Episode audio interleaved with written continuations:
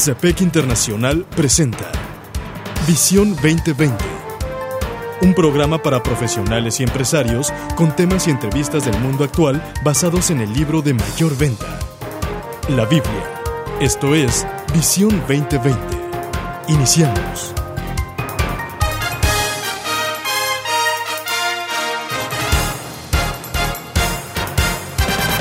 Bienvenidos a su programa Visión 2020. Les saludamos. El doctor Enrique Cepeda con la alegría de siempre. Y Edgar Medina. Hoy presentamos el programa 1183, Poder y Peligro de nuestras palabras.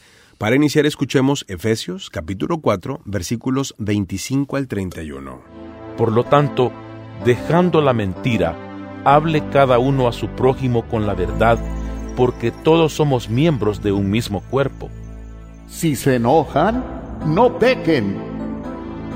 No dejen que el sol se ponga estando aún enojados, ni den cabida al diablo. El que robaba, que no robe más, sino que trabaje honradamente con las manos para tener que compartir con los necesitados. Eviten toda conversación obscena. Por el contrario, que sus palabras contribuyan a la necesaria edificación y sean de bendición para quienes escuchan no agravien al Espíritu Santo de Dios, con el cual fueron sellados para el día de la redención. Abandonen toda amargura, ira y enojo, gritos y calumnias, y toda forma de malicia. Doctor, las palabras son capaces de construir, pero también de destruir. Sin duda. Dice un proverbio que el, poder de la vida y de la muerte están en nuestras palabras. Proverbios 18-21. Fíjese que en esta ocasión, basados en un artículo de la serie Maná del lunes, publicado por el Comité de Profesionales y Empresarios Cristianos a nivel internacional, pero escrito este por Robert Foster, vamos a hablar de este importante tema. ¿Cuál es el poder y peligro detrás de nuestras palabras? ¿Qué es lo que nos dice Foster? Él nos empieza a dar la ilustración de Josiah Goodwood, el fabricante inglés de la famosa cerámica de, wood, de Wetwood. Estaba mostrándole su fábrica a un noble. Lo acompañaba uno de los empleados que era un adolescente. El noble era profano y vulgar en su conversación con el, con el señor uh, Wetwood.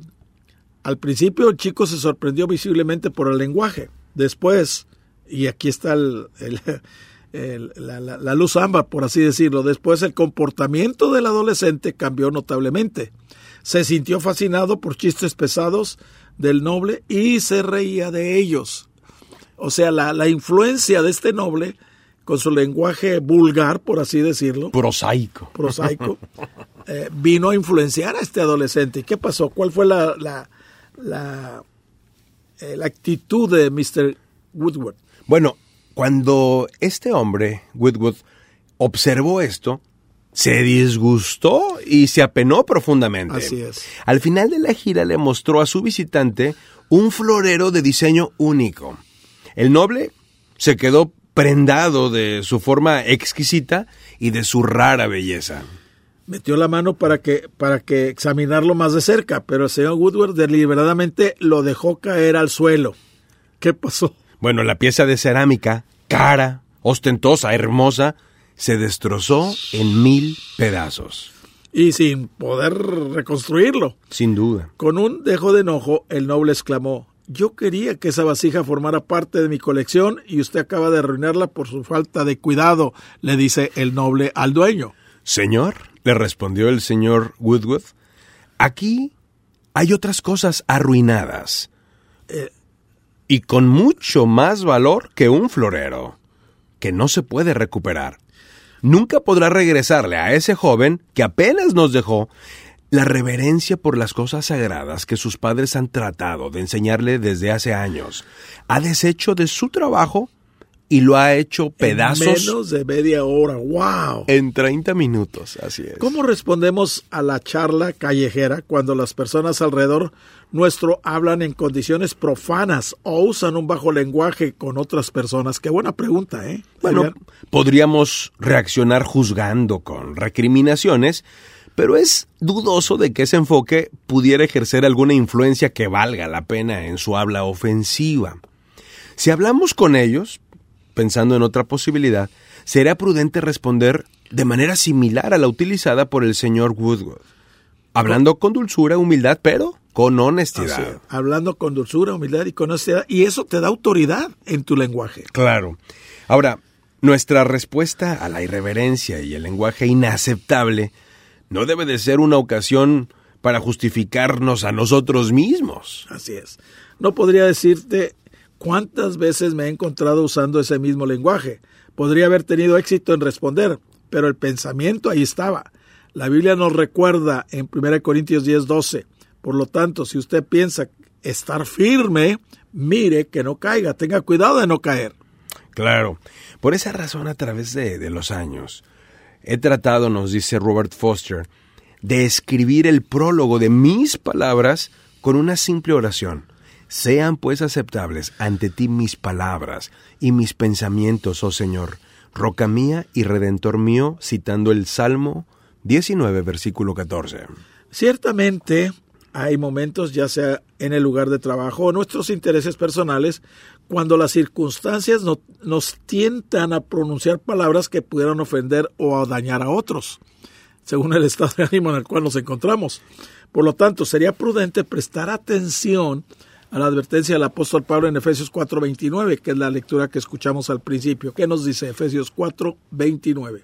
Dice la escritura, ninguna palabra corrompida salga de vuestra boca. En otra versión dice, ninguna palabra obscena salga de su boca. La palabra corrompida no la utilizamos mucho, Así al es. menos en México. De hecho, nos suena hasta rara. Sí, es cierto. Eh, pero una palabra corrompida tiene que ver con algo que se ha echado a perder. Y muchas de las maldiciones o de las palabras obscenas que se utilizan son palabras que significan algo noble, pero que se han corrompido, que se han transformado, que se han utilizado para dañar a otros. Y esto es exactamente lo que Dios quiere que no digamos. Fíjate que en uno de nuestras eh, mesas de CPEC, en uno de nuestros grupos, se convierte a Cristo y recibe a Cristo una persona muy buena, que era muy buen comunicólogo, pero de cada 10 palabras, 11 eran palabras obscenas. Tenía un lenguaje profano, tenía un lenguaje Terrible. obsceno al, al máximo. ¿Qué sucede? Él recibe a Cristo y lo primero que pasa, lo que primero que el Señor empieza a hacer es Claro. lavarle la boca, limpiarle la lengua, por así decirlo. Y es interesante lo que pasó, porque una vez que él empezó a tener esa relación personal y empezó a ser discipulado, lo primero que Dios hizo fue limpiarle la boca. Ya no le salían esas palabras obscenas. Pero un día, porque él quería hacer lo que hacíamos nosotros, dice, yo quiero dar una, un, un curso, dame, dame un material para dar un curso. Un Se lo di. Y en mero medio del material le salió una de esas palabras, pero Un feas. sapo, un sapo, vamos un sapo. Y él dijo, perdón, perdón, perdón. Y yo, yo, eh, por un lado yo estaba muy contento. ¿Por qué? Porque él ya se dio cuenta. Claro. Y le dije yo a él, siéntete bien de que te sientes mal, porque eso significa que Dios ya está tratando contigo esa área de tu vida. Estamos escuchando el poder y peligro de nuestras palabras. Búscanos en Facebook como Programa Visión 2020. Regresamos. En Visión 2020 nos interesa conocerle. Escríbanos a apartado postal 1960 en Monterrey, Nuevo León, México. Código postal 64000. Si nos quiere escribir por correo electrónico, la dirección es todo seguido y en minúsculas. Visión 2020 Internacional arroba msn.com. Visión 2020. Uno se convertirá en mil.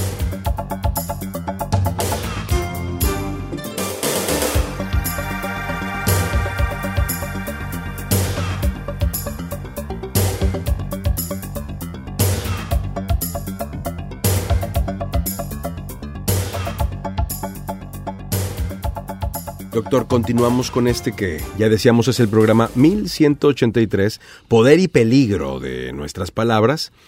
Y animamos a quienes quieran volverlo a escuchar o compartir con alguien más que lo busquen y encuentren en nuestro canal de YouTube con ese nombre y con ese número. Y también cualquier persona que desee integrarse a algún grupo de estudio del Comité de Profesionales y Empresarios Cristianos, pónganse en contacto con nosotros a través de nuestra cuenta de Facebook o a través del correo electrónico visión 2020 internacional arroba msn.com. Doctor, el poder de las palabras es tremendo, como para construir como para destruir. Es correcto, es correcto. Nos habla Thomas de un amigo de él, eh, Mark Dehan, que sugirió la siguiente oración, que es una buena oración. Dice, Padre, perdóname por tomar tu nombre en vano, aunque solo sea en el silencio de mi propio corazón. Ayúdanos a todos a reconocer la nerviosa autojustificación Mm. Que nos hace usar pensamientos elevados de forma baja y vulgar, fíjate. Vulgar. La Biblia es clara en que cuando abundan las palabras, hay pecado. Así es. De la abundancia del corazón habla la boca y la verdad es. es. de que eh, en ese sentido debemos de cuidar las cosas que decimos. Pero hay un gran remedio, doctor, y se llama pedir perdón. Ah, mm, ahí está la clave. Si has ofendido a tus compañeros de trabajo, si has ofendido a tus jefes, si has ofendido a tu esposa, a tu esposo, a tus hijos, pídeles perdón. Y eso, de veras, eh, es algo maravilloso el perdón, pero desgraciadamente no nos, no nos atrevemos. Eh, para empezar, todos estamos separados de Dios por causa del pecado. Sin duda. Y ahí es donde entra el perdón que Dios hizo, porque él, lo que tenía en contra nuestra, las, en los decretos que estaban contra nosotros, los tomó y los clavó en la cruz, para poder nosotros ser libres y ser salvos. Eh, Dios siempre ha buscado establecer una relación estrecha con el ser humano. Y eso se conecta cuando hay el arrepentimiento y el perdón. El, sí, Señor, perdona mi- mis pecados pasados y los presentes y aún los que no he cometido. Pero esa, eh, esa relación que se establece ya no se rompe. Exacto. Y el Espíritu Sí. mismo intercede por nosotros y nos muestra cuando debemos pedir perdón, cuando hemos pecado y debemos inmediatamente pedir perdón. Ahí en 1 Juan capítulo 2, versículo 1 dice eh, que te- si alguno hubiera pe- ah, pecado, abogado tenemos para con el Padre Jesucristo el justo, el cual es la propiciación no solo por nuestros pecados, sino por los pecados de todo el mundo. Fíjese, Proverbios 4:24 dice, aparta de ti la perversidad de la boca bueno. y aleja de ti la iniquidad de los labios. ¿Por qué? Porque muy fácilmente caemos en eso, muy fácilmente y ni nos damos cuenta a veces. Y daña, pero es una intención que debemos de tener. Otro, Proverbios 10:19 dice, en las muchas palabras, a lo que hacía alusión hace ratito, en las muchas palabras no falta pecado. Así es. Mas el que refrena sus labios es prudente. Es sabio. Ahí nos habla acerca de esa actitud que debemos de tener de refrenar. Imagínense que tenemos un vehículo y ese vehículo va avanzando a, digamos, eh, 80 kilómetros por hora y, y tenemos una curva enfrente. ¿Qué hacemos? Pues lo frenamos porque es un peligro el, el que estamos. No decimos, no, pues ya voy a 80, ya, aquí ya sé cómo me voy a matar. No, no, no. Frénalo. Seguro. Y entonces, bueno, tú sabes lo que traes en los labios, tú sabes lo que dices. Hay personas que, que tienen una capacidad extraordinaria, ni siquiera se lo proponen para ofender a otros. Así es. Frena. Ahora, el problema, Edgar, que estamos viviendo en, eh, precisamente en estas nuevas generaciones es que no se dan cuenta y, y ya no ven, ya no hay ese sentido de cuando sale una palabra de tu boca obscena, te preocupas. Claro. Eso es porque la cultura así lo es. Pero Así. fíjese, Proverbios 10:32 dice, los labios del justo saben hablar lo que agrada. Más la boca de los impíos habla perversidades. Si estamos bien conectados en nuestra comunión con Dios, esto es lo que va a fluir. Y esto es lo que debemos de tener en mente. Allá en, Proverbios 15, versículo 1 dice, la blanda respuesta quita la ira. Así es. Pero la palabra áspera, ¿qué pasa?